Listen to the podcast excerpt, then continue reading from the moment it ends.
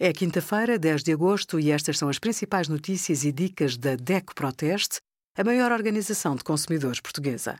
Hoje, em DECO.proteste.pt, sugerimos 5 erros a evitar na alimentação das crianças, feijão, grão, lentilhas e ervilhas, quais os benefícios das leguminosas, os resultados dos testes a 28 fraldas para bebés.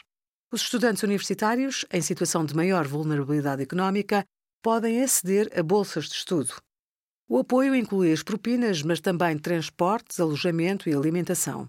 Os estudantes com estatuto de trabalhador-estudante podem acumular as bolsas universitárias com o salário ou abonos de família. As candidaturas devem ser submetidas até 30 de setembro ou nos 20 dias úteis a seguir à inscrição na universidade, se a fizer depois dessa data.